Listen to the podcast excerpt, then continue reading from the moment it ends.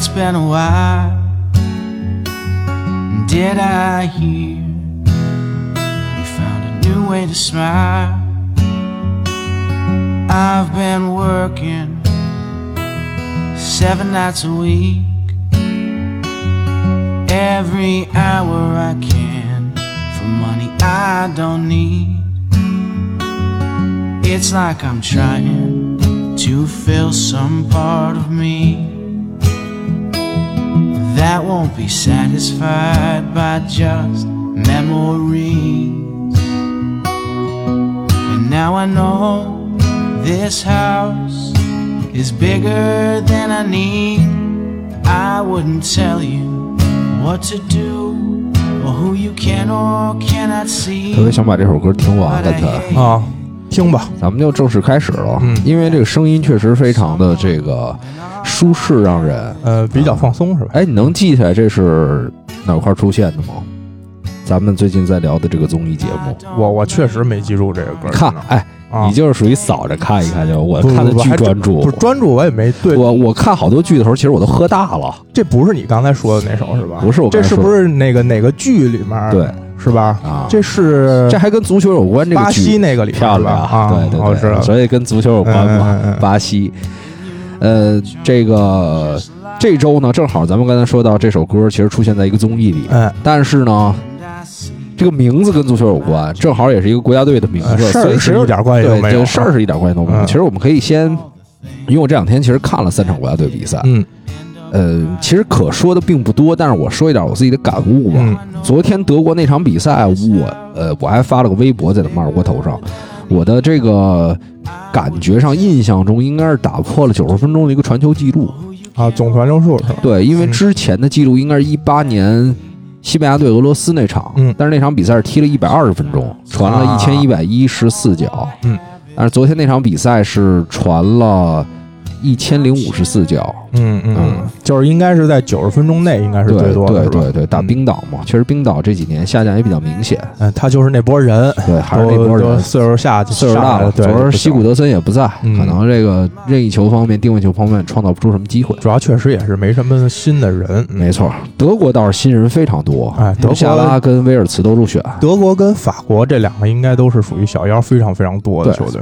对，但是德国相比较法国，我昨天在看球的时候，我就是有一个担心，就是这些人在心态上能不能及时调整好？就是你说能力肯定是在，但是法国毕竟已经有成功的经验，对，而且还那波老球员还在几个，嗯，对吧？这个洛里也好，呃，吉鲁也好，格列兹曼也好，博格巴也好，他主要是他毕竟拿了一个世界杯冠军，对对这个班底只要以这个几个核心还在，然后以以新的带以老的带这些新的，我觉得没错，OK 的。战斗力还在。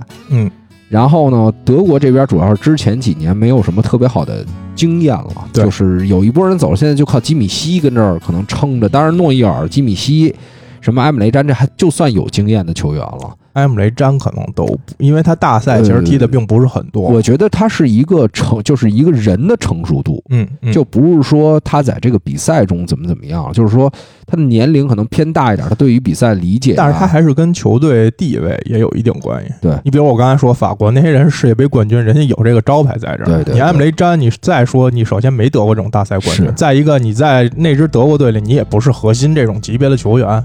我觉得埃姆雷詹，就我刚才说的那几个球员，其实他身上是有一些硬朗的元素。嗯，就现在德国队有一点儿偏文艺化？对偏文艺化了。嗯当然，这个话题其实也没必要聊太多。嗯我现在重点说的一个事儿，大家想进我们群的话啊，加这个石汉语为什六八幺零零八，说没搜到呢？不应该啊，不可能，他胡逼说的。有的时候他不是那个不是就这个应该是不是有单搜群的地方啊？单搜群的地方，没有，啊没有单搜群的地方？都是统一输入是吧？对，，都是统一这个嗯找个人的那个找个人的微信，那可能就是您就是听错了或者看错了啊。石汉语六八幺零零八啊，嗯，对汉语拼音，然后还是要呃再念几位这个我们之前的打赏的朋友，好像又多了，但是我我得看一眼，啊，你看一下吧。我得看一眼，嗯然后呃你这边可以 freestyle 一下，我 free 什么呢？随便啊。呃，我确实国家队这个比赛还真的没没太国家队其实你可以，咱可以说说林皇啊，林皇有一个助攻吧，应该是。我觉得嗯我其实对于林皇的这个这个印象，现在是有一个、怎么说，不是印象吧，就是这个感悟啊。嗯。我觉得其实林皇他现在真的可以称为林皇，嗯。因为其实，在现代体育当中，一个球员也好，一个个体也好，他呃更多体现是你承担压力之后的一个转变。我觉得其实林加德在去年前年就被大家那样的去调侃，嗯，去甚至有一点恶意的这种情况出现。这个应该是他被那么调侃，也是因为他的性格。然后他现在在这个调侃下呢，对他你明显看到影响也不是很大。我觉得也嗯源也源于源于他这个性格，嗯，就是他可能对这种东西并没有特别特别在意。所以我觉得其实这是体育的一个部分。嗯就是说，他真正比如说特别爱足球，或者说也好，或者说其实你说他除了足球也没有什么其他东西了。那也不不好说啊。我我的意思是说，他的主要的东西是嗯放在这儿了，就是说他这种体育精神表达出来，你至少说这个东西还是能给我一定调整，因为人家还得坚持的去呃努力训练，至少才能找到现在这个状态。嗯对，所以我觉得在这个过程里，他能扛住这个压力，不管是什么方式，有的人是，嗯有的人是这个压力压他身上，他觉得特难受，他能扛过去；嗯有的人他能通过一种方式化解掉。对，我觉得他至少他现在是一个体育人、个体人，他肯定是依托于他这个主要的事业，就是呃，这个事业还是能给他带来一些调整的东西，就让他迅速的把这个压力就给化解掉了。嗯，就是他也没完全那种丧失对足球的喜爱，程度。而且你说实话，最重要的还是依靠着努力的训练。对你这是说一个球员要是比如在重压之下，就算他有别的，他去天天去夜店，那他肯定不会像现在状态这么好，嗯嗯，对吧？我就是觉得他没出现那种，比如说在豪门没踢出来，然后就一泻千里了那种。是是是，没错。嗯，呃，念一下我们打赏的朋友啊，超级小张，感谢这是打赏六十多块钱，这么一大串了，啊，然后福爵爷，呃，就是之前念过皮特托老师，然后破场球迷小李也有打赏，这个还能不能借可乐啊，也有打赏，然后 Alex 一零一零一零不好借呀。嗯嗯，还有这个松鼠丽丽丽总，哎呀丽总也打赏，你看都不言不语的，嗯对吧？嗯。得了一个周冠，直接就打赏打回来了。啊。啊，这个而且还打的比那多，你看看嗯，嗯，这就讲究做事。对对对，还有这个 Daniel DZ 这个。因为咱们对不上名儿啊，嗯对对对不上微信名，其实大家也可以把这个喜马拉雅或者说哪个平台改成自己的微信名。你说这几个，应该该我就有三四个能是对上对对对，群里是谁李总小李能对上对小李球迷小李，嗯，还有一个叫金牛金刚牛爱小豆丁，我也不太认识。这个反正特别感谢这些朋友啊，嗯我觉得大家呃能用不同的方式支持我们，然后能看到，至少能呃回头我们能花这些钱买点啤酒啊，录音的时候更舒服啊。哎，这种你提现的时候有那个被抽成什么的吗？我现在不知道在哪儿体现你也不知道，啊，我没没找着。那你张罗让人打赏半天，最后有什么意义啊？都给平台了是吗这？肯定还是有。我那天好像看到一个地儿，但我没太在意，因为它有的时候涉及到，你比如这个月打赏呢，可能一号再给你结算，啊，就给你结进去，然后你再能体现。啊，这么总之，这个想入我们群的，我们每周还会有这个比分竞猜活动。哎，然后呢，打赏的朋友，我们以后会在开头就念，或者说在之后的，反正是绝对不会忘了大家。嗯嗯对，也最感谢、最感谢的就是各位的支持。没错，然后咱们评论就不说，上周那个欧冠预测队，啊对吧？？底下啊这期评论应该是最多的，啊！我都听了八自己听了八百遍，是不是每一条都反复读个三五遍真？我当时觉得啊真牛逼，啊主要是验证的也快，对，验证的非常快不。像说那个赛季初你说哎怎么怎么着的哎，的你看你都忘了当时，啊，就是你忘了我说什么了。对对对，但是我就记着，你记着你说什么，我记着我说什么。我他妈当时那一出来，就是你想哈，其实它就截止在就是倒数第四呃倒数第二个，嗯，等于其实倒数第三个球队嘛，倒数第二个球，对对吧？？一拿出来，哦操，定了，最后那就定了。我一想，呃牛逼，可以可以，主要是百是到手。主要就是保这个切尔西这块儿，啊对对对确实是因为我估计就是纯从那那八支球队来说，切尔西肯定不是热门其实我觉得最重要的是皇马对利物浦这块儿。嗯其实你仔细想，你现在仔细想，咱们按那个分的话，嗯你不管是巴黎、波尔图，还是呃巴黎、波尔图、利物浦还有多特，嗯，其实这四支球队里，你真找一个碰皇马最有戏的，最有戏的，我觉得就是利物浦。因为有恩怨，对有恩怨这么一分完之后，马上就出那个萨拉赫跟拉莫斯之间这个事儿，是吧？对对对欧足联玩的太高了，哎真的。包括咱们后面说的埃梅里的情况嗯，也出现，就是同半区，而且欧联啊，而且你也跨的不是特难，可能打完啪就碰上，没错啊，真是。而且阿森纳和曼联应该是两个半区，呃，两个半区，嗯。那个是应该是分开了，但是这边就是这个拜仁跟曼城是在同一个半区，所以嗯。我我后来又想了一个问题啊，嗯。就是咱们其实上次也提到了，就是决赛自带流量嘛，决赛自带流量，你不管怎么着都有人看啊。把这种故事性的啊留在两两回合啊挣两次钱，对，这收视率可以翻两次，对对对。嗯所以这个上期还是有挺多评论的，然后。大家以后多多评论吧，不管我们说什么，我们这个中间其实说了好多点，大家都可以留言，都可以挑刺儿，都可以吧对吧？就夸奖、谩骂都可以。看视频里面的弹幕似的，没错你听到哪儿你就可以觉得有什么想法就可以说出来。没错嗯。然后呢，这个说了其实两件事儿，一个是德国的，一个是林加德。嗯，我最近竟然都有点想买一件林加德那个品牌的东西了。啊，那个。我真的觉得就是，因为我平常你是被人被他的个人魅力个人魅力，所吸引了，个人魅力，因为我觉得我特别喜欢那种能不把事儿当事儿的人。嗯，就我觉得，你看天天这么多，你看那一打开社交网络，他肯定爱玩这些东西，对，肯定有无数的这种对他一些语言的攻击。攻击啊，啊也好，呃所以我觉得他能调整成这样，我是就觉得这种人格，我是觉得特别好，也有可能就是单纯的心大，对心大也很好，这就是上天赐予他的礼物，没错那你说梅西的这个天赋，C 罗的天赋也是上天赐予他的礼物啊，嗯，没错那，为什么林加德这种乐天、这种给大家缓解压力的这种这种方式不是上天给的呢？嗯，对吧？这本来所以林皇，现在在英超确实是属于自带流量的球星。而且你看他现在回到英格兰国家队，这几天就没看到别的新闻，对，而且那 那张图，凯恩都没有什么消息。那个一挑六那张图，对对对啊是吧？是疯传开始，对，也是那个昨天晚上的一个对阵。对，哎，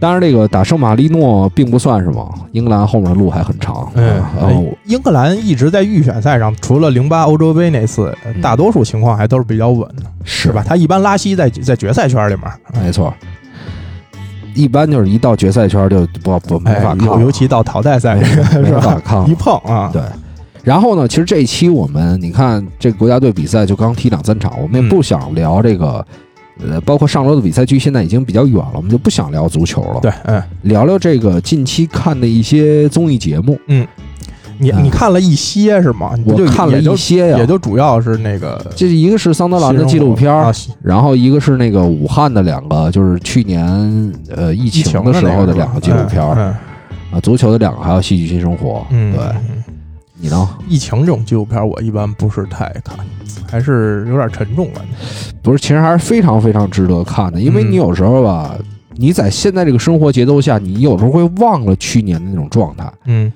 我我反正是去年疫情那段期间，我觉得状态非常好，就是给我特别封闭的一种感觉。嗯，然后你你是在家闭关干什么了是吗？不是闭关吧，比如就时间安排的特别合理啊，嗯然后呢，你也不会熬夜，就是你有一种莫名的紧迫感也好，还是怎样，嗯就是反正自己能沉下来，你心也不浮躁了。你你也不天天想约人想出去玩，因为玩不了啊，对吧？然后就是可能作息好一点，然后再加上自己做点吃的，然后定个时间出去锻炼，嗯嗯，对，所以那会儿那会儿瘦的最快了，只只能说你确实平时的生活太不规律。太不规律你是只能硬靠这种外界的外界客观条件刺激，是吧强？大力量。啊，制约力啊，对但是我又特别觉得当时那种情况下，就是有一种在大秩序下大家都挺有互相理解那种状态，嗯嗯嗯挺挺有安全感的，就整个整个那种感觉。现在在大家现在一浮躁起来，其实我们得时刻记住去年疫情大家那种互相帮助也好，互相那种理解也好，然后包括。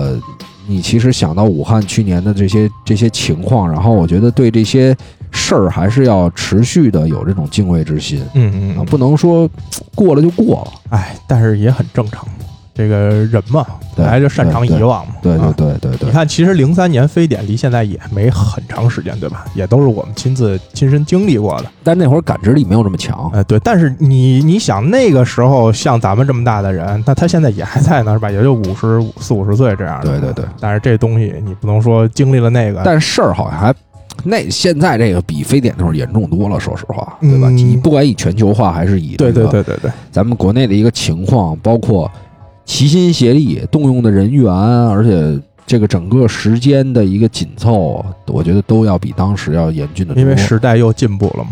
主要是然后国内确实也更强大了，主要这病毒强了，这是真没办法。所以我我真的在这儿，我也特别推荐大家去看那两部。我我我就是简单说一下，一个叫《金银潭医院八十天实拍》啊啊，啊，一个叫这个《英雄之城》。嗯，我觉得两个片子都是说武汉的是吧？都是讲当时的，而且都是跟拍啊一些。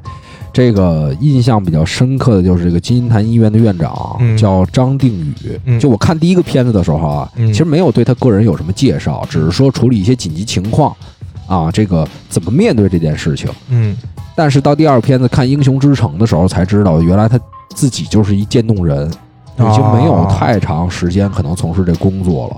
哦，但是你要从这个角度来看，就是其实他是一个一直，嗯、怎么说呢，就做医学医学援助的那种人，嗯，就是在从年轻的时候啊，然后慢慢当上这个院长，现在好像已经被这个调到这他他个这个去金银潭之前是什么的院长？那我不知道啊，，不知道，那我没太细查，嗯就是没太细查。反正他这个人整体感觉就是能量巨大，但是你会想，我操，这个事儿解决最终其实不是靠你的双腿，不是靠你的这个身体，其实就是靠你的意志跟脑子，嗯，对吧？人家在这拍马定事儿，但是其实他是也是一次出差的时候，有一个专家发现，哎，说你这腿好像有点问题，嗯，才查出来有这个渐冻症。他这个纪录片里这个人是已经有影响了，是吗？比如活动啊，这活动就是走的时候就是一拐一拐的了，啊，就已经到这种程度了啊。但是你人家那个关键的这个这个情况下，嗯。呃，瞬间能有那么强的一个自我调动机制，嗯，我觉得其实有的时候看那些片子的时候，我觉得医生挺像体育运动员的，嗯。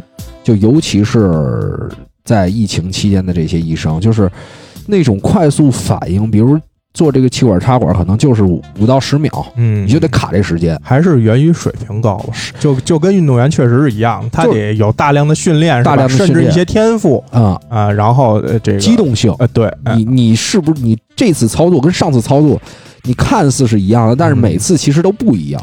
对，甚至站在这个人的角度来说，可能呃影响要更大一对，点。因为因为其实你看，你每次处理球，你你虽然说这脚搓射啊嗯跟上一脚搓射没区别，但是其实对方的站位也不一样。对，你做气管插管的时候，你这个病人的情况也不一样。嗯这血压高一点，这血氧怎么怎么有变化，其实他们都得特别敏感对这些东西。对，那肯定是，对所以我就是源于经验嘛。对，而且这个工作时长。嗯，真的是操，一个个真是跟铁人似的。那个不是当时是也是轮班制嘛，是吧？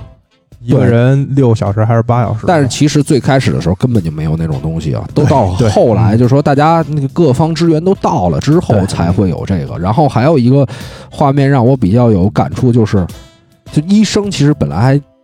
对于这个学习能力，嗯或者说对于你学历要求还挺高的，那肯定呃熬啊，然后包括你这些年积累啊，就是第一波到的是一帮军医，嗯然后他们就去听这个大概一个小时、两个小时，呃，一个包括现在的一个呃这个这个病区的一个分布，嗯。然后这个整个操作流程，嗯。就大概你一小时、两小时你就得记下来，嗯。然后你是全盘接手另一个病区了。嗯嗯嗯，就那边可能有简单的几个人，然后给你们的不会的时候再指导一下，就是那种呃可能从到了当地，然后到学习，就是基本没有空，你想啊，你没有说到这儿住一天酒店，第二天再去起来。本身能去的已经是这里边的精英，精英真是啊全是精英。然后你本身学医就要经过，你看他本身学的时间就要比其他学科要长，然后又要有实践，然后你想这里面再播出一波精英来着，那肯定是接受啊，学习能力都非常非常强。非常非常强，就是能感觉我操，反正就是那会儿感觉操，我肯定是不行。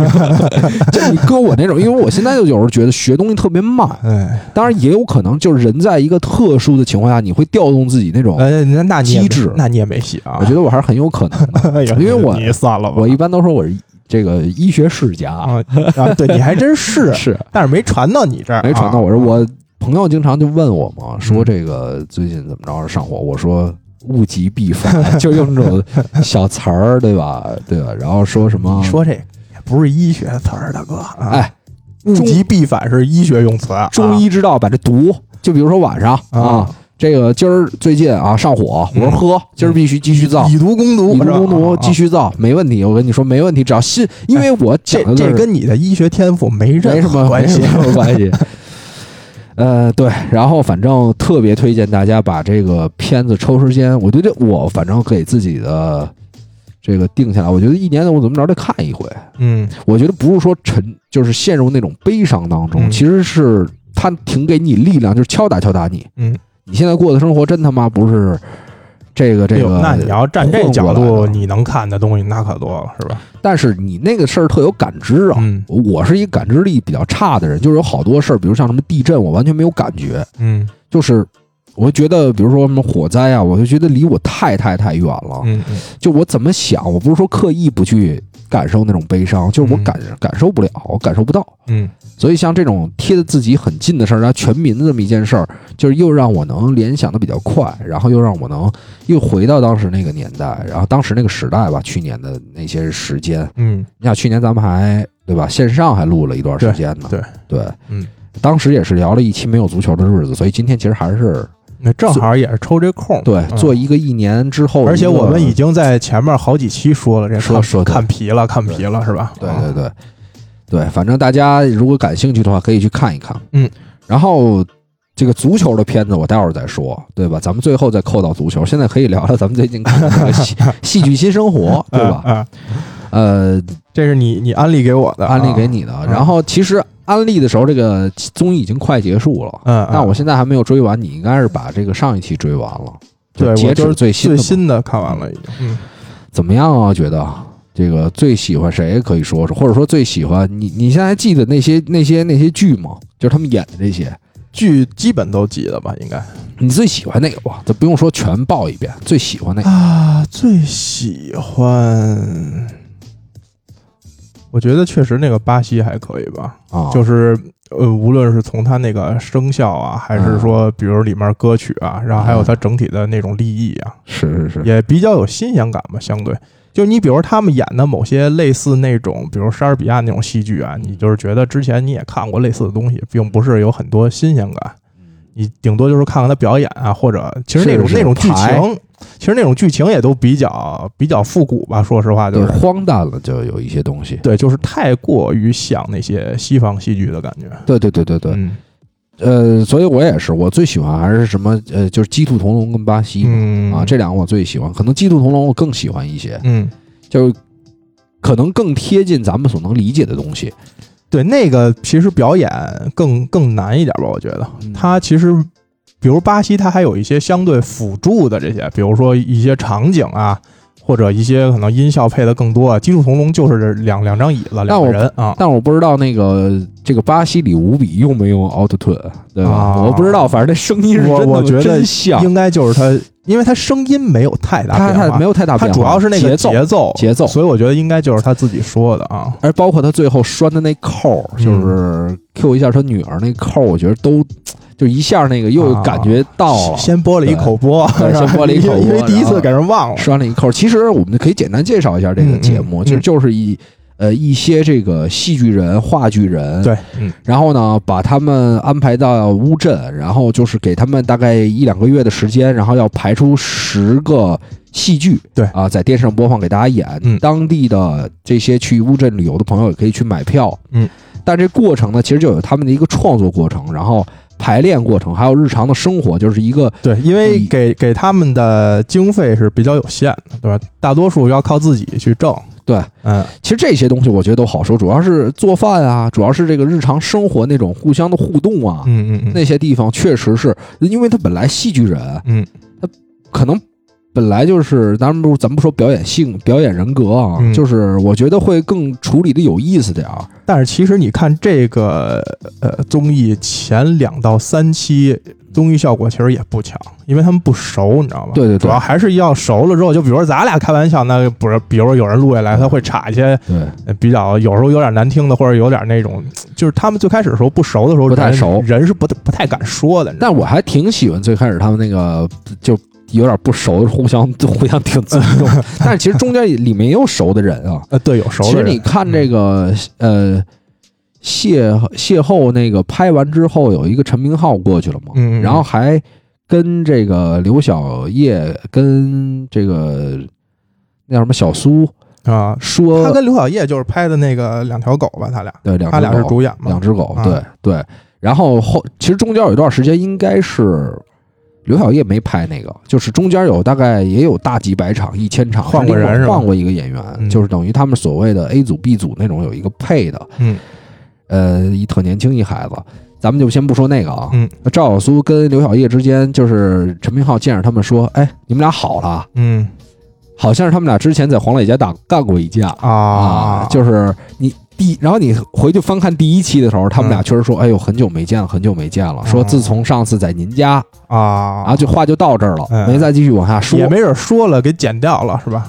当时应该是没有说，因为那是一个镜头，一个镜头一个镜头，嗯然后瞬间就切到别地儿了，嗯大家是相互的可能对吧？寒暄寒暄几句啊，但是这个综艺可能让人让他们俩就是彻底就是之前的事儿就没了。嗯，对，就是。嗨，这种就属于私生活的事儿了。就但本但本来本来嗯刘晓叶就是赵小苏的这个这个台词老师，啊，就等于是原来是一个这样的关系，嗯，嗯所以可能当时喝多了，我觉得人跟人之间有点什么事儿，积一点别扭，这个有时候过去就过去了。有的时候其实就是这么一个点儿，对你需要一个一个重新让双方释然的机会，都嗯给就就就是等于给你搭一台阶儿，给俩人都搭一台阶儿，对对。啊一下下去就其实有什么事儿，就其实大老爷们大家可能心里那事儿都已经过去了，但是你也没必要说谁真非上赶着去给谁道个歉去，这种一般不会，就是需要一个自然而然的机会，是吧？没错。嗯。然后其实他们这个整个过程，我觉得就是生活中有一集还是有一些片段还是挺有意思的，嗯。就比如说。修睿其实在这个过程中起到的这个，就修睿他是一个小品演小品的人嘛，嗯，所以我觉得他这些东西，他都是现挂那些东西会比他们要更多，对，活灵活现，反应要更快。对，反应要更快。嗯，但是可能反映在戏剧上的表演能力，他就不是那一套东西。对，你看，确实最后，比如那个分他们最后要拍那大戏的时候，没没有人选他，没有人选只有他是，跟那个呃天琪两个没人选。可是天琪人家是本来有一个戏要排的嘛，对对吧？人家而且本身是一导演嘛，对对对。嗯，其实这里最素人的就是天琪了。对，嗯这些人里面，就是因为两只狗之前看过，嗯然后包括这个呃吴比之前也上过《欢乐喜剧人》，对上过喜剧人，嗯，然后那个赵小苏是演过电视剧，对，演过电视剧，演过电视剧，但是我之前不知道像什么像什么丁一腾啊，什么你没看那个刘晓艺说，我操，之前还烤过一段串儿，我觉得他他们们那刘晓艺，我确实也我我咱也不知道，咱也不。知道，其实不他本身好像就也不是说专演舞台剧的，他不是北舞毕业的吗？呃对他，但是他后来就导了很多这种剧，他后来是导演了嘛，啊，导演了，他基本我觉得也算是素人吧。他媳妇儿好像是演过什么电视剧，反正有点眼熟这，看着。这那的，啊。媳妇长得挺漂亮的，其实嗯。我觉得。然后主要是，呃，但是你看啊，修睿其实在这个过程里有两个生活化的比较高光的点，嗯。一个是他翻出去逮耗子那块啊儿，啊啊啊，然后还有一个是他逗那个刘晓毅那块儿。嗯，其实你看这种东西，他就反而特别得心应手，他就是综艺性强，而且非常的自然。嗯呃，整个的，尤其丫这个出去逮耗子那块儿，嗯假装把眼镜摘了，说：“我操，说怎么了？”然后你感觉丫都快哭了，有点哭腔那种。哎，不行，脚崴了。然后过一会儿一上去一叫，说那个，然后那就是刘晓毅这人，那个刘对刘晓毅这人一看就特实在。嗯，刘小叶跟刘小艺是俩人啊，嗯先跟大家说一下。嗯然后在那窗户那儿一喊说：“哎，修睿受伤了。”然后修睿操脸都绿了，之后又叫了几个人，然后自己跟那儿躺着。还是我觉得还是偏向素人的人，确实就是综艺感没有那么强。对，但是你看啊，你嗯重点是搭配什么呢？嗯你的你有这种又有一些这种经验的人，你再跟所以所以他是要调剂嘛。就比如说像为什么首发的这几个人里要选修睿，嗯然后包括那个呃帮忙的这些人有乔杉他们，对对对他还是为了。毕竟它是一个综艺节目，你再说是为了呃推广戏剧，它还是要有一定的综艺性的。是是是你，之所以就是因为戏剧太小众了，你想把它推广到大众嘛，你肯定是要用一些大众能接受的手段。对，所以说这个就说到这个导演，我觉得未来啊，这综艺这部分不一定是说一定是明星，我觉得也非常看重导演。你看导演严严敏就是现在是一明星导演，明星导演，我觉得他以后导出来的这个，你其实你截止到今就是今年这个节目，嗯，呃，可能刚开始还没有那么多赞助，但我觉得他未来的节目如果都是呃这样的质到，最近一两期的时候，赞助已经变多了，变多了。嗯对，然后因为已经播出了嘛，播出播出的时候好像是在第十期左右的时候，街上已经有人说看过第一期或者第二期节目了，已经。第第九期第九啊期第九期第十期还没演呢。啊，第十期还没演是吧？那就是第九期啊，第九期已已经有人说看过第节目了。第第八、第九就已经看过了。你还记得那个、那个、那个五比媳妇儿给他打电话吗？嗯说你人设崩塌了，啊，说那个我操，他们都都说以为你你在台上是那样是吧？嗯其实你在家里更次，就那意思。对对对对。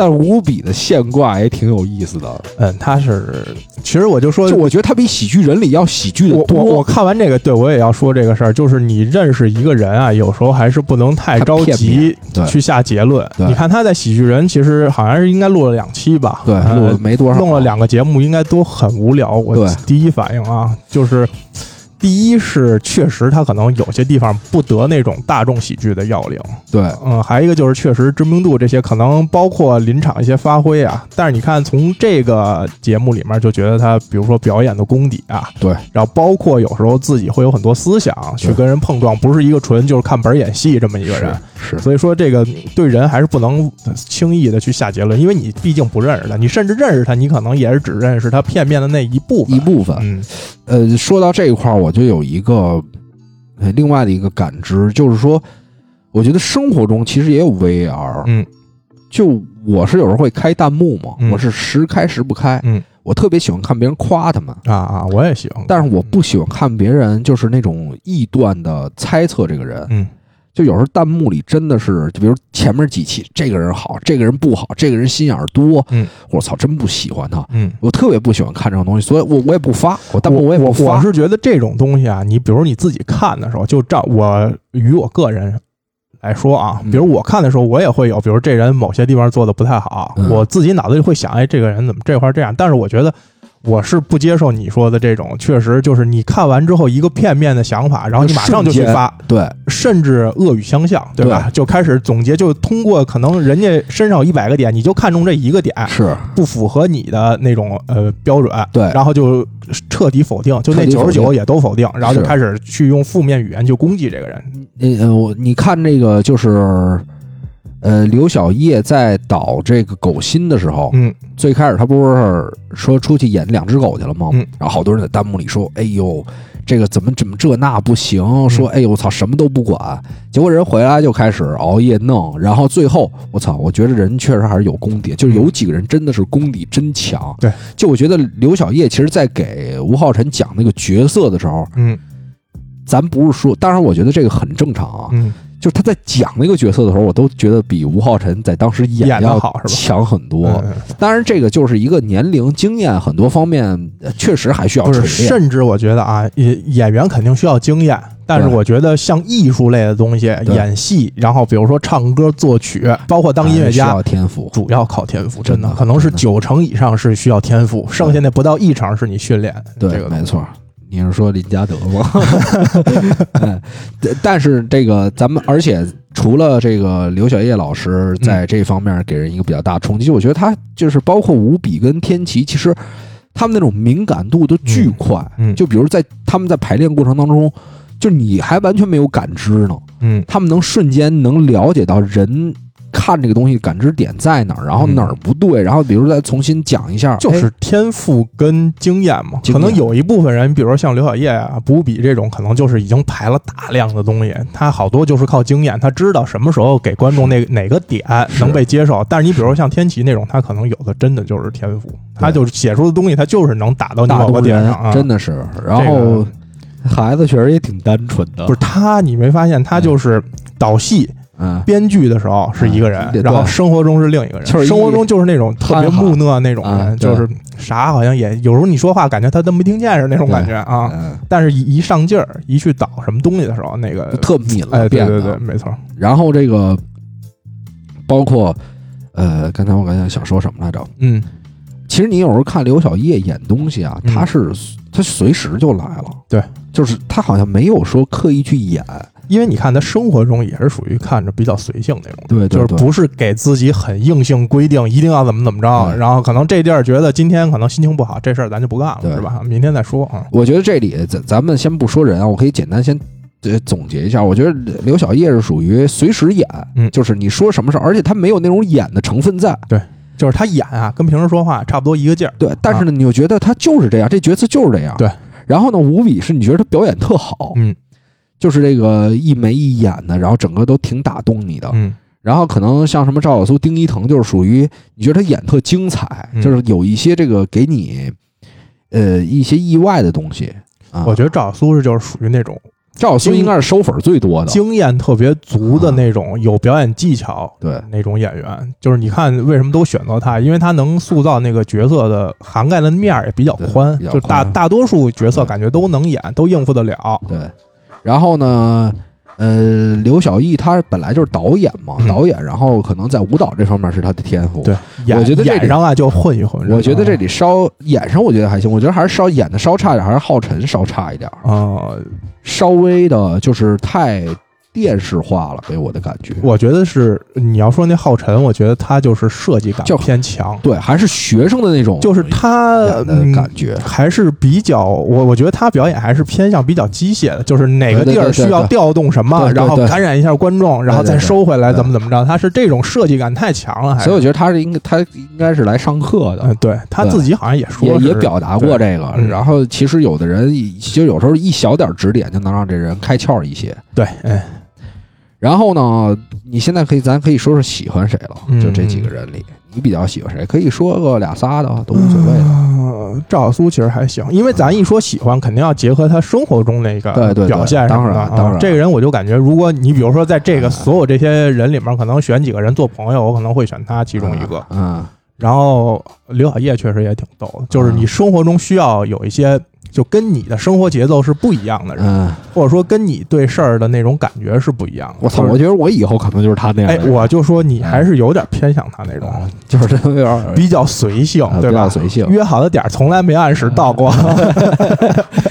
但你，我觉得你后来也懂我了。对我我催吗？我从来都不是催。你这周也不说了，对我也这周连不说都不说了，也不催。你看啊你你不来我也不问啊。。然后我就我操，那躺，我说差不多差不多，赶紧起。嗯，无所谓了。对但是就是这种性格，是因为大多数人现在在现代社会生活中，还是要循规蹈矩，哎，朝九晚五这样。你需要一些人以不同的方式，对呃，就是对，要不然这社会组给你一些乱了。对，给你一些别的刺激，也是是吧？但但是哎，你有没有觉得，就第一期他们排那小鸡的时候，就是那会儿不是刘晓烨刚当社长吗？嗯，你觉得他那个就是严厉感一下就有了装的啊，啊？我觉得装的，就是 但我觉得他在他们说事儿的时候都非常我我我还是要说一点啊，啊虽然这个嗯综艺节目相比其他偏素人偏真实，但它还是一个综艺，嗯它还有导演，嗯还有那些 follow PD 什么乱七八糟的。我觉得有些东西还是多少会有一点设计感，就包括人设这些，多少会有一些。不是，我觉得严敏出色的地儿在于什么呢？他会挖人设，对他肯定是根据你大概的那个、嗯嗯嗯那个表现，对然后给你一个固定，呃，相对于你来说比你这个性格更夸张一点的人设，对对对。对吧？就比如说像那个《极限挑战》里面，嗯。呃，黄磊可能老谋深算啊，嗯。然后黄渤比较贼啊，然后艺兴比较单纯，他肯定是按这种人设先这么演，嗯。就大概你是一个什么样的人，然后包装成什么人设。啊，那这个的我是不太理，因为其实那个《说唱新时代》也是他导的，嗯。那那就更俗人了，嗯嗯。就是他好多连综艺都没上过，嗯然后大家我觉得慢慢在一起也是能体现出来这个人到底什么什么样什么的。我觉得他是因为你看生活中那么多相机在跟拍，当然有一些人他是知道有相机在，可能还不会放得很开，或者说是有一些刻意的成分，这个很正常。嗯我觉得但是但是点不一样，你说的那还是选秀节目，他本身参与的人就要更多。没有没有，那个其实在生活中也拍了很多，嗯就是他的生活成分也有很多，比如嗯大家排练啊也是这样的一个过程，嗯就是他是把这个真人秀就玩成原来我觉得好多是真的有设计，嗯，真正有设计像什么呀？就比如说那些偶像节目，其实它也有生活类的部分，嗯嗯嗯。生活类部分就属于你这个人设是提前公司给你设计好了的，对，嗯。对，不是你本身，呃，真实人就这样，然后可能一上节目给你放大了对，就是你自己放大一点。就比如说，为什么，比如说有些明星抽烟人设就崩了，有些呢就崩不了。哎，那里啊有不抽烟的吗？不是我没说这个节目，我就突然想起来啊，就动不动就是人手都拿着突。然马赛克，突然马赛克，最开始我还没看明白哎啊，我不知道他手里我刚开始就看明白了不是因为现在有的时候纹身也要打，我以为有些人是手上有纹身。啊刘刘刘小艺应该是一花臂，好嗯嗯像嗯我之前看过他一个你想国足都得带护臂，都不让你何况这种呢啊？是。是对，然后你就说俩赵小苏跟刘晓叶，还有吗？赵苏刘，嗯，可能天琪也还行吧，但是他确实是更欣赏他在创作方面呢。我我其实我特我是真的，如果让我选朋友的话，嗯如果三个人啊，啊，非得你选朋友我不不是选朋友就选这样啊，不是说不是说选朋友或者说选什么，就是如果说让我选三个人，我愿意他们跟跟跟他们在一块儿，然后我又挺欣赏他们在这个这个，你甭管说什么点，嗯嗯嗯。表演方面点还是说什么点，嗯，就我可能我觉得五比，然后这个赵小苏、天琪，还有这个修睿是是我啊修睿对，呃，是我比较呃 OK 的，我分析分析你这几个啊，修睿肯定是因为比较快乐，是吧？对比较逗，呃因为修睿会给你一些点比较欢乐的啊。就我我我中间我还发现了一个，就是他们其实，在就是呃这个戏剧里面的一个一个点，我不知道说的对不对。就是你嗯看修睿其实，在排这个他们那个《李尔王》的时候，嗯中间有一段是那个赖声川在底下就给他们现场导嘛，嗯现场挂词儿，现场导还有一段即兴说是吗？即兴说。嗯但是你说这个即兴感，在即兴的时候，它就非常有意思。嗯，但是如果你是在舞台上呈现你给他，规定好，不是规定好，就大家的预设是规定好，嗯，你明白吧？他就没那么好他就笑没那么好笑，就是你嗯觉得这是设计的，所以我说这个东西其实拍喜剧是非常难的。其实，你看，嗯比如咱们日常生活中开玩笑，有的觉得特好笑，好笑你要把它规划规划正经说出来，一点都不好笑。一点没一点劲都没有。就比如咱俩开了一玩笑，你觉得特逗吧？嗯你把它转述给其他人，其他人可能根本不知道你在说什么。对，当然这得看，就是有时候也得看一个人的表达能力。呃，对对，对。但是大多数这种生活中，因为它跟你的生活啊、节奏啊这些是相关，但跟别人不一定有共不一定，共同的。主要是它有一个时间，有一个节点，有一个就各方面都会呃，对对对夹杂进去。对，啊你看，就是你说那个举那例子，他呃现场排的时候说完，你看底下其实也都挺笑的，笑但是你把那个同样的话转到台上，就几乎那放台上就没有感觉了嘛。对没对没什么意思感觉啊，然后对你刚才继续分析修睿。啊。我我我没了，我就说嗯天启。天琪，我就觉得我我挺喜欢那种特单纯，嗯就是憨憨的，然后。你看大家什么事儿都想着修睿，后来对他们俩是而且老真爱老跟着待在一块儿，就是你看生活中也是。因为互补啊，啊，就是他话少的人喜欢找一个话稍微相对多一点，而且他们俩就形象也感觉就是差距比较大啊。就是一个一个瘦高，一个矮胖，又有一点特异性，但是又感觉两人都挺可爱的。对，啊。嗯，然后无比是我真的觉得这个这个节目里给我冲击力比较大的，嗯就我也是特喜，因为他一看就是跟他媳妇儿，你看他欠招那样我就特喜欢，也挺喜欢这种人的。但是他其实我觉得反而就是整个在这几个人里面啊，逮耗子那期啊，他应该是就是尤其是干正事儿的时候啊嗯，他应该是最上心、最提着大家往前走的。其实生活中确实也需要这种人，就是你对自己有松懈，或者说这事儿你想糊弄的时候，嗯有一个人能督促、监督你一下，给你画个大致的范围，然后你是说我吗？呃，反正我不是这样的人啊，嗯肯定我也督促不了你啊。是这个互相督促吧，我觉得。嗯然后，呃，而且就是这个人，他又是在戏剧中一表演，然后包括他一也是一到这个正事儿的时候是一种人，然后生活中你看他，我操，真是够欠的，这儿说一刀那儿说一刀的。然后最开始网上骂他的也特多，嗯后来慢慢都有改观，演完戏就突然这人就不一样了。对对反正我因为确实这个里面有一多半人之前也不太认识，不是不是，但是你要说但你要说对这个之前我认识，然后后来有改观的，确实无比也是最大的，因为他在喜剧人里真的是一个，嗯。就是你给你的第一直观印象就是这个人既无聊还觉得自己特别强，就那种感觉，对。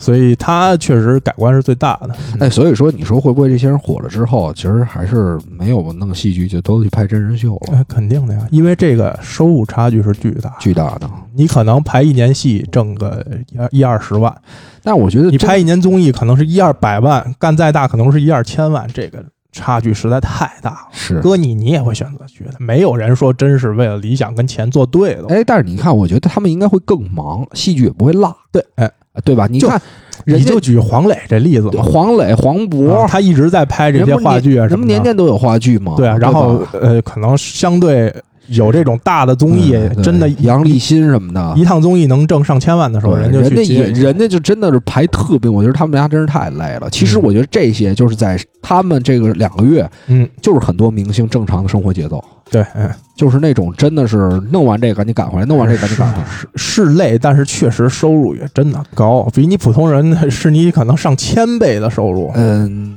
怎么说呢？我觉得你要是但凡自己在干一事儿的时候能给安排的特别紧凑，也就是你至少收入不会差，嗯，你知道？吗？你你但凡你给安排自己成把自己安排到那么紧凑，比如你自己制定早上几点起，嗯，然后这个这个每天要干什么，就是你特别有计划性，然后排特别满，嗯，你至少不会差啊。，对，嗯，这种对，确实是，嗯前两天来一朋友，嗯就是一个学习不错的一个一个朋友，我觉得人家就是把自己生活安排的特别特别满的那种，然后操，我自己也有反思，我觉得我有时候还是有点懈怠哎呦，您可别反思了。啊。啊、你对自己的认知还是不够清晰，有点懈怠，这就不应该这么说。呃，还还行吧，比较懈怠啊。比较懈怠，就是我是有的时候活儿慢，嗯活儿整的慢，嗯，但是你要说，所以我是特别喜欢有一个人互相督促着，比如咱嗯录这节目也是互相等于是有一个督促，然后每周把这事儿给定下来。那没辙，咱俩的整体大体上还是都属于比较随性的人，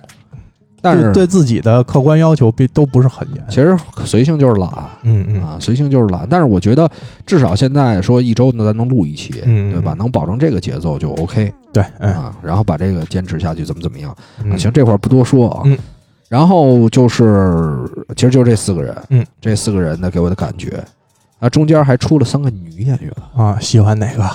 你喜欢哪个呀？啊，你有印象吗有印象，我喜欢那个吧，就是没正式演的那个，就是来了三个，排完了有两个上了嘛，有一个是没上了嘛。都上了，后来他们呃呃，有一个邂逅里，他们三个都上了，然后不是邂逅，后面那个戏没上的那个后面呃冷冷什么那个啊，对，嗯啊。我最开始当然，我觉得那个姑娘长得挺小精灵的，嗯嗯但是我后来觉得有点高冷。嗯啊啊啊！你不喜欢高冷，你不是一直喜欢那种比较不是不是，我就真觉得有点高冷。我是喜欢那种，就是怎么说呢？我他一看就不太爱说话，但是嗯我我我后来反而觉得那金晶，我觉得挺好的，就是其实长得是一大蜜范儿，嗯就是演那个嗓子有点粗呢，嗓子有点粗那个。对我觉得他就是长相啊，各个方面，呃就是其实这个东西就很难描述他的一个嗯感觉。嗯但是这仨女演员刚出来的时候，真都感觉我操都漂亮。那你你也不看看人家是什么职业，大哥。但是你你想，你正常会想，我操，那漂亮拍电视剧去了。嗯就是我感觉他们这些演戏剧的女演员啊，还有那种就比较实在的一面在，就不是那种一上来我是一明星，就是那种感觉。嗯，因为他确实不是明星。对，嗯然后呃，就是有一点儿在艺术上，就是那种文艺顶级文艺女青年，嗯，你知道吧？因为啊，呃演员跟明星他是俩职业，啊，对吧？你这东西还是，我觉得演员他就是上班下班就这种，他跟明星应该生活中也是两个节奏，根本就。没错。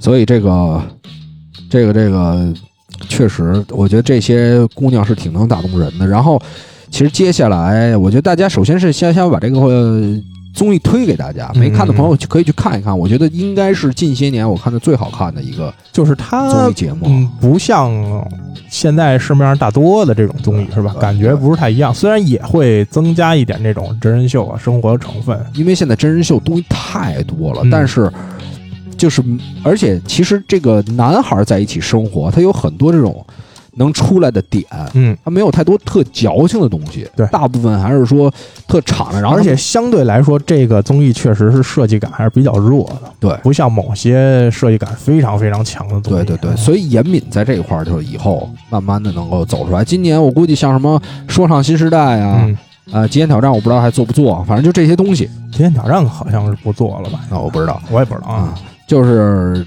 期待这个也有可能。期待这个导演出新东西吧嗯。啊，然后这个呃，我觉得大家能从这个综艺里不仅是能收获到，就是他们戏剧表达的那些利益点，嗯。你会让你对自己啊，对生活也有个反思，嗯。然后呢，也会在这个他们生活的过程中很多笑点啊，也是、也是特特别逗，特别逗，你就直接就就就有有几集真是抓耗子那个，嗯，然后笑的就不行了，不是那抓耗子那后来不是修睿吃饭要偷吃东西，也让他们给逮了吗？那会儿就是那儿啊，就是刚才不是啊就他站在屋外面那儿，对对对，就是站在屋外面，那不是我刚才说了吗？嗯说自己脚崴，嗯哎，怎么了？说那个饿，就是刘小艺还挺饿了，没有，就是那种自己把眼镜摘，然后哭，哎呦脚崴了。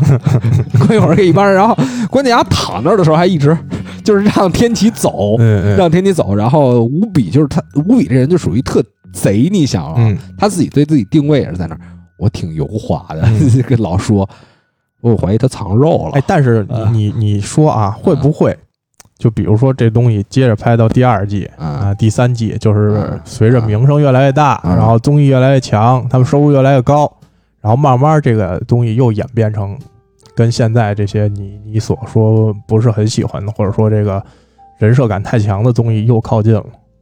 就是他们也慢慢从演员又转向变成明星了，嗯，他们我觉得无所谓，因为这个节目，你比如像天启这种人，如果说他明年还要去演一集的话，我估计也不是一个常驻，因为这个人肯定会换的，嗯我觉得。然后肯定会请新人，嗯就是你想，这是一个待开发的地方，嗯这说唱还开发这么好几年呢。嗯，待开发的这些人，他们看综艺跟你真正上是完全不一样的感觉。嗯你想，你看东西，我就之前不是也录过一个那个那个解说那个节目吗？嗯就是你之前看哦，大家都这样，但你真正一到那儿，你发现其实还是好多东西挺挺挺挺真实，或者你进入了一个完全不一样的生活节奏。嗯，就是这些人我就说，如果还是这批人的话，还是这批人就有点没劲了。我觉得他们也适应了，嗯对吧？就是没有那种真实感了，嗯慢慢的自己也知道这个大概是怎怎样，就没有那种就有油了，又变成你本来想看的是一个偏素人一点点呃，可能啊，咱不能说刻意揣测，就有可能也是人家真实演，但是你的感觉就不一样了，嗯嗯对吧？这就跟咱们刚才说的，你现挂，对你在生活中现挂，跟你觉得你在看一个戏剧就不一样。嗯，你知道它是一个临场的一个表现的时候，呃，你会觉得哇，真好笑，真真实。嗯但是你老觉得，就这些人已经上过一遍，他就自己知道啊，那那个点怎么卡啊，或者说嗯 对吧，这块或者就是有综艺感了，已经他们对，就有点有可能会有一些，呃，你自己就观感上不一样，可能人家还是真实的，嗯对吧？嗯嗯嗯，这个就是就就就都说不定。但是我觉得把这个东西打出来，我觉得对中国戏剧这块儿总归是好的吧。嗯我觉得你看现在这个这些年，你郭德纲拯救了相声，然后呃，月下跟拯救了乐队是吧？嗯、拯 live house 吧，live 嗯 house 还有说唱，虽然不是说一个真正的拯救啊，但是嗯就是不是他这肯定要以点带面嘛，对以点带面你不能上来就想把所有东西都推出去，那不可能嘛。你先得捧红，让一部分人先富起来嘛，对然后你才能带动整个的嘛。对，最重要的就是，呃，你不是说一部分人富起来，最重要的是我意思啊，就说呀，你肯定是以点带面这样的。对对对，嗯。最重要的是先把一部分人，你看听说唱这些，听这个摇滚这些，你先把一部分人带到音乐节去，带到 live house 去，然后你可以会筛，嗯对。这些人在追完星之后那，谁真正喜欢这个东西，嗯，那这个东西会不会变成他的生活方式？因为不仅是比如说这种卖三五百的票，嗯。你有去看的，比如说什么咖喱啊，什么什么，这个这个，就像什么痛痒啊，类似这种东西，嗯，你这些人去看这些东西，嗯。但是有很多那种小 live house，他也要继续生活。对。你能不能，你能不能筛出一部分人，他真正喜欢这个东西？嗯，我也愿意走到更小的，比如那种几十块钱，或者说今儿就咱酒水钱嗯嗯啊，然后我也这个不带不再单收演出钱，其实这些东西他也要。它主要是这种事儿啊，它没有坏处。对。你于这些呃从业人员来说，它是一个更容易被大就大众接受的一个机会。从业人员一定是有钱的，一定是有钱的。然后你你从你观众来说呢，是给你的日常的娱乐多一种选择。对这种东西于谁都没有什么太大坏处嘛。对，嗯就换句话说，可能这个人也是还是一个追星的，嗯。那你看你在这个上面买票，比如说脱口秀也是一样，你在这上面买票，你最开始追的可能就是周奇墨啊什么的。嗯，哎，你这周说操，要不看一便宜的，或者说嗯随便看一眼，或者说那没买着那想看的人呢，也也也想去感受一下。对对，或者说就成为一个生活方式，对，你就随便随便那么一划，哎，觉得这个可以去去一下，嗯就是这个东西慢慢带起来之后，呃，等于小的地方也有收获，这市场肯定会好的。对，说明啊，嗯，大陆现在的这娱乐产业发展确实还是比较快速，非常快。就是那些捧明星啊，这些啊，嗯已经可能做到非常非常马到尖儿了都，对而且开始向下去搜这些更更底层或者说嗯更能普及给大众的这些东西，而你看，挖的越来越深。我估计这些人里，你是什么丁一腾，什么什么这个天齐，他们没有什么经纪人。我估计什么刘晓叶什么的都没有经纪人，嗯所谓的、嗯嗯就是自己去这个录这个节目，或者说自己感受这个东西。你你那些明星全是人家给你拴一框啊，对对吧？嗯，节目组给你一套规定，那边给你一套规定，哎公司给你一套规定。工作室对啊，对对，这些很正常的吧？行了，这个时间也这个差不多了。然后最后，嗯，刚才也说了不少推荐这个节目的，大家自己去看吧。嗯然后最后我说一点儿这个看这个桑德兰这纪录片儿的一些嗯嗯，点呀，啊，强势收回足球主题。呃，收回足球主题，呃，对，收回足球主题。然后这个桑德兰这边是我，因为我最呃从前年开始吧，看了曼城，看了热刺，然后嗯看了这个，就包括大大小小的什么 C 罗的呀，梅西的什么巴塞罗那传控啊，其实都看。嗯，呃，给我的感觉啊，大的球队的纪录片更在这个。就你看，曼城跟热刺都是在更衣室里，当然这跟拍摄拍摄的公司有关啊。嗯，呃，当然你越大的庙，其实跟刚才说的明星化了，肯定。不能拍了好多东西，嗯对吧？这个东西不太能敢深挖，俱乐部也不太敢深挖，嗯，所以他们更多的是在这个更衣室里，然后或者说，呃，面儿还是反应有点薄，嗯，但是呢精彩，因为确实是之前大家没看到过的，嗯所以这可能是大俱乐部也好，它更像那种明星也好，追明星的隐私是吧？让你看看明星家住什么样啊，对对对平时怎么生活呀，几点起啊？对，然后再到这个利兹，利兹当时也是升级的那个赛季，嗯。呃，升级之前有有一年没升成功，那个就是更关注比赛，更关注这个球队的激情感，其实跟热刺那个有点相像，嗯。但是呢，他又呃，在这个因为也不是很多成功的案例嘛，当然热刺那个也不是，就是会最后大家一起面对失败，嗯，然后他又是一种深挖，嗯我觉得真正到桑德兰这个，他是一个真正的普通人了。嗯。就是你看，比如说热刺跟曼城代表一个明星，然后利兹就属于中间这个往上走的人，嗯。但是他已经很优秀了。嗯，到现在让你看看社会底层人民，让你看看这个真正的俱乐部，就是你、你什么样啊？就是英国啊，啊可能百分之七八十的俱乐部都是桑德兰这样的，对啊举可能步维艰。都不如桑德兰，哎，对对，都不如桑德兰。你自己有很多毛病，嗯你自己其实一个俱乐部为什么失败啊？嗯咱们就得先说桑德兰这个最早，其实上一个老板现在已经换人了，嗯，就花了很多没用的钱嘛。嗯其实之前咱们那期节目也说过，对，花了很多没用的钱。他们应该是头几年的转会费，就是在降级之前花了三个多亿，嗯，但是你看整个成绩也踢成那样，就是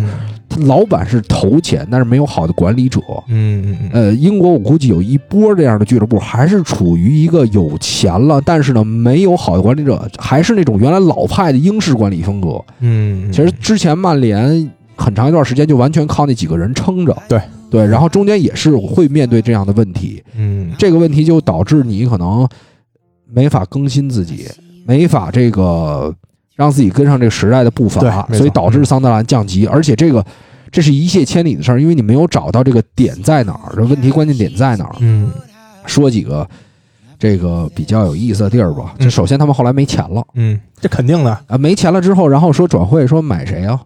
买谁？然后就提不同的方案。然后有青训教练就说，呃，就那个 CEO 也说说，要不然咱们就买这种五万到十万的球员，啊，就是那种超级便宜的，嗯说咱们先把数量给凑上，就然后淘一下试试。对淘一下试试，已经到这种程度了。嗯然后你像队内的什么吉布森啊、奥谢啊之类的，其实这就算球队的一个负担了。但是他们又不能不在，你这个合约签了也好，还是怎么着也好，就是球队形成一个混乱感。嗯又有这种老的没剔除，你又不能完全年轻化，对吧？你又不能这个呃完全再买入这种有经验的球员，钱不够了。嗯对然后再加上，嗯、首先是这个最早的这个花钱，老板来的时候大的规划没做好，他不像大球队，大的规划早就做好了，对，嗯对吧？咱们几年完成什么目标，嗯，这就跟普通人一样嘛，没有大的计划，嗯你就跟你天喜从天降一样，嗯，突然有钱了，你也不知道怎么花，嗯，对吧？就是容易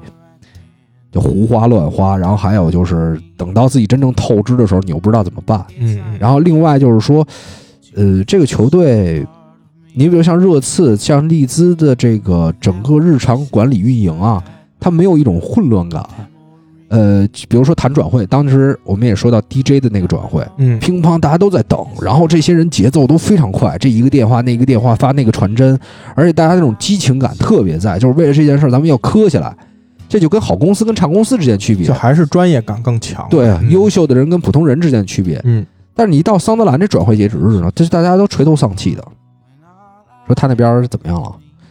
呃，那我再打一电话试试吧。嗯，就变成那种状态，就是大家已经到了时代的下一个阶段了，是吧？对嗯你还停留在那个就是两就是两手懒懒懒散着，然后守株待兔有一点，然后对等，嗯，然后这时候呢，可能有一些经纪人啊，还会耍鸡贼，给你抛来一些人，嗯。因为他能知道哪些球队，我操，他们这网络太可怕了。那，肯定，就是哪些球队可能要买人，现在也要消息要人啊，要一前锋，嗯。有一些经纪人，我看着我这儿有谁，然后就趁机把这人塞进去，嗯，因为你也属于，就是换句话说，你可能你着急买一东西。临时抱佛脚。啊，对，你着急买一东西，正好这人向你推销，你可能就观察的不是那么仔细了。对嗯对吧？你差不多得了，嗯对吧？你饿了的时候吃一包子也是吃，吃一海鲜也是吃，你可能就哎吃一包子也挺好，嗯，对吧？但是吃的东西你吃完就饱了，那那个东西不是啊，你得用一段时间啊、而且你又形成了一种恶性循环，是吧？你买了这人又不好使，然后又是俱乐部负担，啊 对对对对对，然后大家就是在那种散漫的情绪下，嗯还有这个其实也是没做好规划的一种体现。嗯你现在等于他在最终这个截止日，他没有那种紧迫感。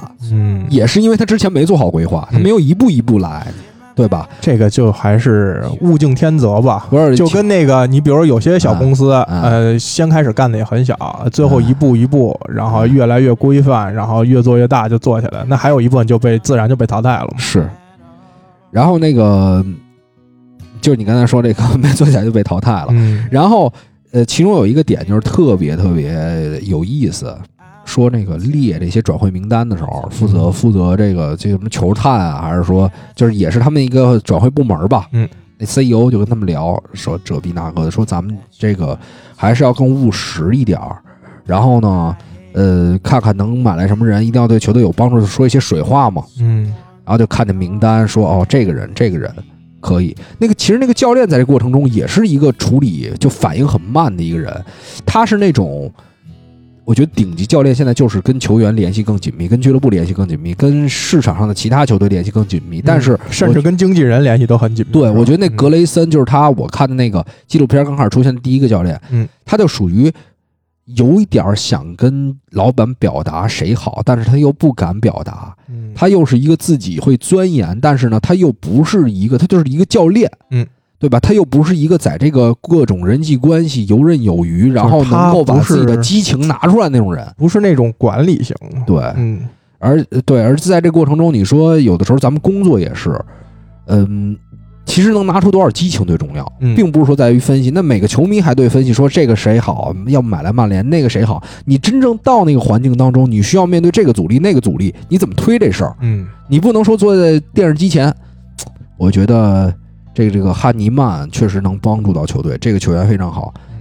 那个教练当时就有点这样，当然我我我可能也只是看到一个片面的给自己的一些反思啊，嗯并不一定是他绝对绝对是这样，就是你会觉得缺乏那种推进。但你看热刺穆里尼奥那状态，就包括这个格雷森下一任教练，这个之前戴维尔是那科尔曼的这种状态，嗯这一下就提起来，人就是更职业、更更那个啊牛逼那种感觉，然后跟老板也走得更近。嗯然后咱说什么？为什么后来老说来体育总监，来体育总监啊？嗯，就是可能有些教练他不善于这个，科尔曼其实你要至于桑德兰来说，已经算是名帅了，是吧？啊，非常非常，这也是有很长时间英超在弗洛姆应该也是执教了好长时间。一六年还带那什么呢？嗯一六年把威尔士带四强了，对啊，对吧？这绝对至于桑德兰这种小球队来说，而且而且而且科尔曼真的超有人格魅力，嗯就是就是你看这些，你看就高这么一点儿啊，嗯，就稍微有名那么一点啊，这可不是有名一点对吧？，完全不一样。就比如说跟员工第一天到这个俱乐部，跟员工之间，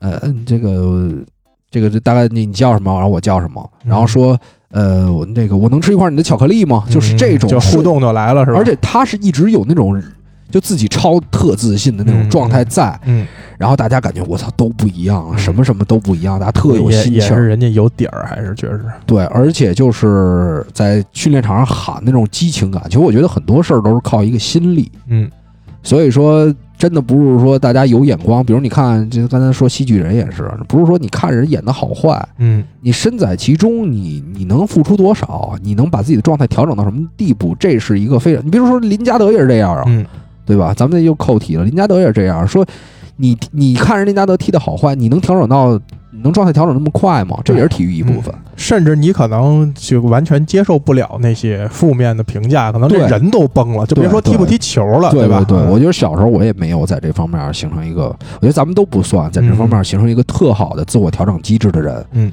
就是不太会面对拒绝，不太会把自己这个劲儿顶上去覆盖别人那个东西，嗯，对吧？就是我能我想办法说服你，说服你，嗯，就是可能也是面儿薄，要要脸儿，然后不太会用很好的方式。跟成长的环境有关系吧。对对对跟然不同情况都有关系还有觉得有没有这事儿有没有那么大的必要性？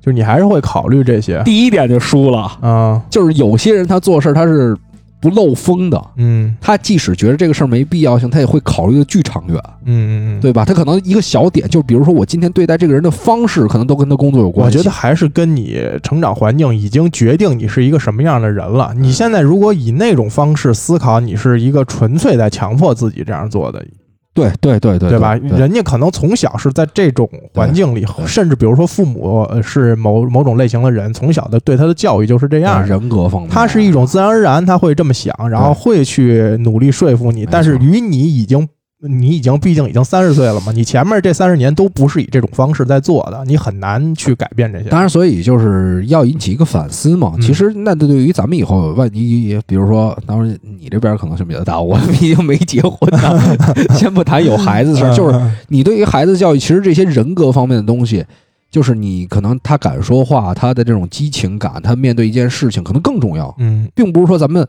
咱们原来老学怎么解决问题，嗯就是咱们都是一条线解决问题，咱们不知道这中间有多少阻力，这个心态怎么调整？咱们小时候父母不看重这点，嗯。他觉得你丫把这个作业做好了，结果他妈作业没做好，嗯，都是这样。对，啊。我觉得就是就是所以就是整体教育，原来其实咱们好像那年代父母也偏，就他们属于奋斗型的嘛，觉得嗯。咔咔咔咔学学学就能学上了，嗯但其实他们那会儿都顶着一口劲儿，这个劲儿就是由于这个要改变自己的生活现状，嗯自然而然产生。但是咱们现在生活现状就属于，我好像没有这个原发动力，嗯，又不会面对这种拒绝心态。他们可能面对拒绝心态的时候，就属于这个我顶一下，嗯，顶过去，给能能就能过去了。对，也跟对你处在的环境也有关系嘛。你有时候因为咱们不能说也多多大富大贵，但也还算衣食无忧，从小到现在，你没有那种。就你说，比如说有好多外地来北京的那些人，为什么那么拼？因为他不拼，他没法在这儿活着。所以你有可能有时候你觉得，哎，没必要这么累，是因为你有太多的退路，对吧？你当你身后已经没有路的时候，你自然就去拼了。所以这个，所以这是一种嘛，你不得不拼。对还有一种就是你怎么转变。其实我更欣赏那种会转变的人。嗯对，所以之前就说到林皇嘛，嗯，然后我继续说刚才那个事儿，嗯说那个 CEO 看这名单的时候，嗯这个人怎么怎样，这个人怎么样，然后，呃，等于是看完之后大概扫了一遍之后，然后又做了一些总结，说你们再重新找找有没有其他的人，然后最后说了一句，说最底下这伊布拉希莫维奇谁练啊？说你知道他们球队现在都什么情况了吗？然后然后那那教练说啊，我我我练的，我练的。哦说操，你疯了吧？哎，之前我记得哪个是一个还是一个特别边缘的小联赛，还不是顶级的一个队。啊，然后当时还好像还列过小罗，应该是就是当时小罗应该是世界足球先生嗯，那个年代的时候，说还要召集那个会员什么凑钱买，我记得还有这么个新闻。就我觉得那个可能是一个。可能营销或者说戏剧化，因为桑德兰它是一个不大不小的俱乐部。嗯，你说它大吧，操，四万多人确实大。嗯，你说它小吧，成绩这么差，对然后包括刚才说那个管理层的那些乱七八糟的，他这整个的秩序他现在是一英甲球队他不，他那会儿还在英冠呢，啊，还在英冠，就是英啊。冠，其实他也但是但是他还在英冠，但是那年的伊布也没这么，也不是现在这三十八九的一老同志啊。拼不拼啊？就是说，可能这个崔崔老板就还是想着老板可能像之前那样会花钱，嗯，就可见啊，这些底下的员工他们在自己做事儿，嗯嗯嗯，就你知道吗？沟通不是很紧密，然后你也不会判断老板是不是还想往这儿投钱啊，嗯嗯嗯对吧？就是这些东西好像都不太清楚。就是我觉得一个就跟他跟说到那个点嘛，你优秀俱乐部，你优员工也优秀，那肯定，员工也是那种你底哪怕一个小细节，嗯，一个小的点，你在阿里就跟在这个企鹅不一样，对不对？这个混不一样。嗯，哎，你这个说的倾向性有点强啊。没有没有啊，就是说人家是偏向于来说做事儿更缜密一点呗。嗯嗯嗯你在一环境里要天天大家都，你说老英国人做派可能就是溜溜达达的，嗯。然后包括你看他们，比如给球迷开会，我操，前面那些人西装革履的，球迷一人一杯啤酒，嗯，就是都很正式的场合，大家都是那种正常的坐在那儿，然后跟就当茶喝呗。嗯，但是我操，人家那个整个的社区文化跟球迷之间的关系，嗯，我觉得这些东西，就中国得再做五十年吧，哎对吧？真正的体育文化的英东西，国是现代足球的发源地。对嗯你你看，就是一个这样的桑德兰，嗯还会有一年没赢球啊，嗯主场一年不赢，三百六十四天没赢球，还是有那么多球迷这么看重这个事情这。种就是球迷文化。你想，英国随便拿出一个俱乐部都是百年历史，对，你甚至很小的那种俱乐部都嗯都一百多年。嗯，你你放到中超，你这个说的就有。你中超大多数俱乐部也就是三十年左右历史吧，而且还已经是绝对的老牌劲旅了。你你不不算那些新的，像上港这种，可能也就几年是吧？真正说就以改以上港这个命名下来的，就是几年时间，这个底蕴差的就太远了。是，而且这个咱们也会有一些这个说奴性化可能不太准确，嗯但是你看现在国内足球环境其实也就是包括咱们球迷互相之间的评价也会有这种问题，嗯就比如说你在底下可能会骂一骂。对吧？当然，有的人都不允许骂，咱们之前也说过，嗯在底下你有可能会骂一骂，但是你一见着，比如说球队管理人员，你可能骂不出口。嗯，但人家当地球迷就是操，说我我们我们就是以就是桑德兰是我们精神支柱，我们拿这一说，你就你是一管理者，你才来几年啊？嗯嗯嗯对吧？我真的是批评，直接批评，直接批评特严厉，就当着主教练跟那个 CEO 的面儿就说，我们觉得他不够格，嗯，你就是直接质问 CEO 说，你觉得现在这个格雷森够吗？行吗？其实啊，咱们这就肯定也有人能说这种话，对但是不会俱乐部不会给你安排这种机会。对，那种所谓的俱乐部领导跟球迷的见面呀，咱们就是是就觉得俱乐部领导高了，嗯嗯，他还没形成那种真正的衔接，他就真正的文化他。也不会像像英国那种文化，真的让你去提一些意见或者怎么样的。他你咱们这儿这种领导去看下面这种所谓走访啊，我还真见过，我嗯还真见过那个那个原来国安有嗯一个领导，他们那叫二爷，好像叫叫什么我记不清了，嗯就老去这个一个球迷餐厅嗯啊，大家其实踢的好坏倒都无所谓，反正你来了就觉得操哥大哥到了。嗯，就是那种了，嗯就变成，就也不就你举这例子还不是咱们还是当然咱们还是爱客气，这个东西也是在里面，不会把这话说的这么直，嗯对吧？嗯，还是留留点面儿，给别人留点余地，给自己也留点余地。但是你不做到那个，其因为你不做到那样的话，实际上就是走的没有那么近。嗯你你整个球队之于这个城市的关系也没有那么近，嗯对吧？我自己得有主宰感，我自己得有这个说实话，这球队就是我就是给给人感觉我就是这个球队就是我的，嗯对吧？这个球队代表城市一部分，这个主人翁意识是吧？嗯而且我觉得他们真的他妈没啤酒没足球活不了，嗯就瞬间就抑郁。嗯，因为他们呃，所以呃当时，所以英超为什么避开？就当时你说疫情之下那些人，欧洲那些人避开，他不可能不开。英国这个呃可能还是就是跟他长期以来社会发展这种形态有关系。比如他这个工人阶级数量大，就喜欢这种运动。嗯他这种可能，即便现在不是说那么多，就全是都是工人什么这那的啊，跟真跟工业革命那会儿似的。但是他这种呃传统或者说这种文化，甚至这种潜意识，它是传递下来的。嗯所以你可能，我觉得确实英国人，他们说那些大球会的，可能他工资的百分之六七十、七八十都要花在球票收入，是就是这个买票这块儿，是吧对他们负担应该是非常重。但是你你按中国人来讲，你一个月挣，比如挣一万块钱，让你拿七千去看球去，你这这是是不可能的事儿，是是吧？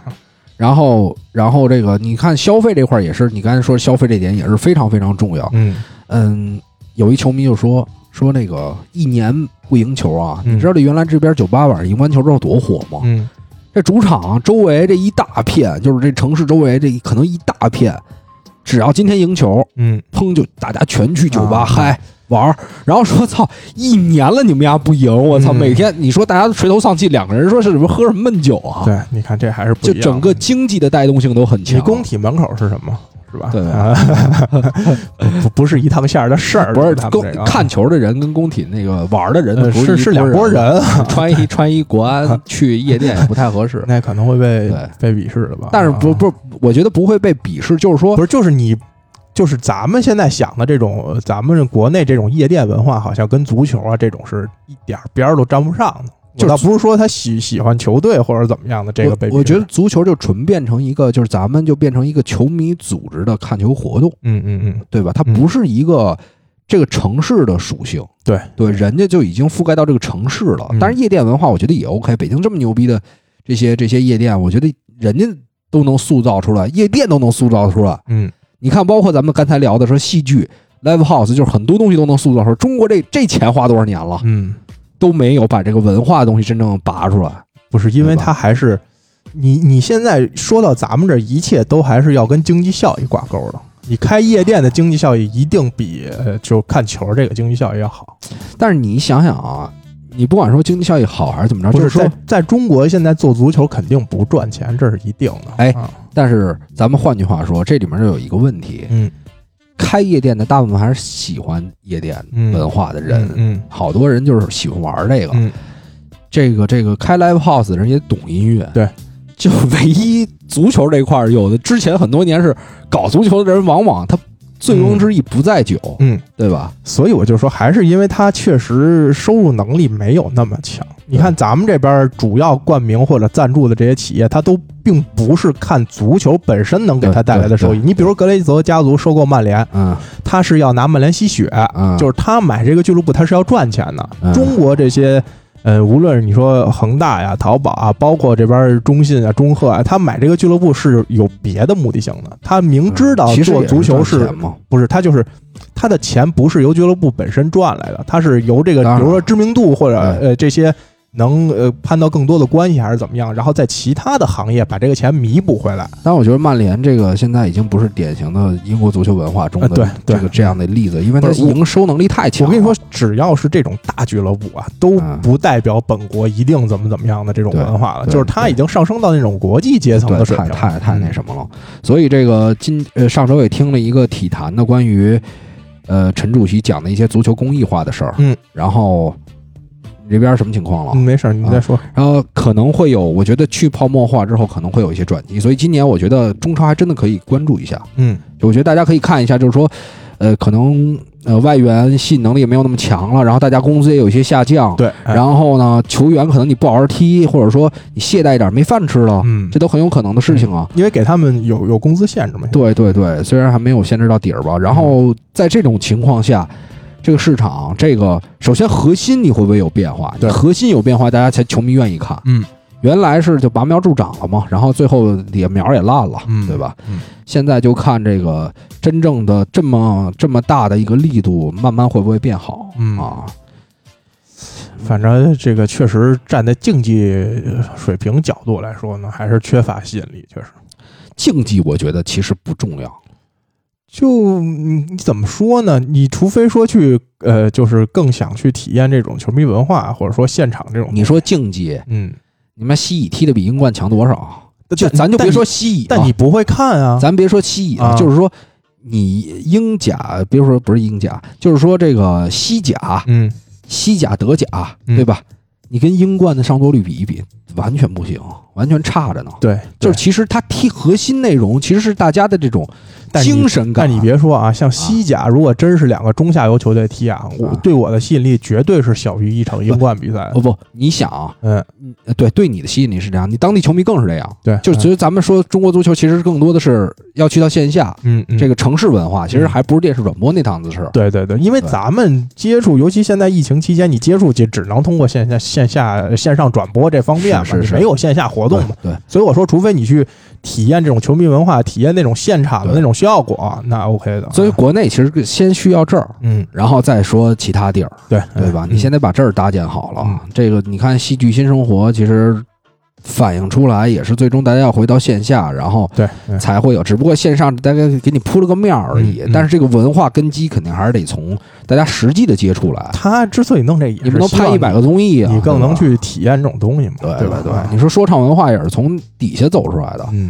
不是说一电视对吧？电视媒体才多少年啊？对网络媒体。嗯行吧，那咱们今天这个聊的东西也挺多的了，啊，嗯比较杂啊，比较杂，嗯然后反正这一周的感悟各种也比较多，这这这这逼那哥的，我觉得以后咱们可可以多做一些这样的话题，嗯对吧？聊一聊这国际比赛日，国以后国际比赛日咱们统一啊。统一就不聊太不聊足球对啊关系的，嗯最后这个呃，还是要放一首在。戏剧新生活第一期，然后应该是刘晓艺吧，嗯。说咱们大家先放首歌轻松一下，嗯嗯，住广场那天，然后以结束咱们本期节目。好的，啊，希望大家多多呃订阅，然后关注，订阅跟关注一样啊，转发、评论、点赞，嗯。转发、评论、点赞，嗯。呃打赏的看您了啊，随便 随便随便，反正每周都会念叨大家，嗯嗯，然后有没打打赏到的直接私信我就好，有没啊。念叨的吧？有没打赏到的？不是有没念叨的打赏没念叨的，嗯，行，等会儿啊，听听音儿起来的，嗯，那我们这期就这样。OK，啊，嗯，祝大家过一个愉快的周末。这这句太突兀了吧？不不不，啊。就是故意你配合这个啊，配合这个啊，那你应该说一段那个再见，对启发心灵那种。我们下周见。这是英超二锅头，拜拜，我是老汉。我是 Ronnie。Sitting in the shade of the hire car, throwing stones into the lake. We didn't know that life would throw a little more than we could take. If I ever get back to Queenstown, I won't make the same mistake. Do you remember the water on our skin? Cold as ice and sweet as gin. Drunk on love and life, yeah, we drank the whole thing down. I remember the soft summer air, golden sunlight in your hair, singing and laughing, and driving the coast road down to Queenstown.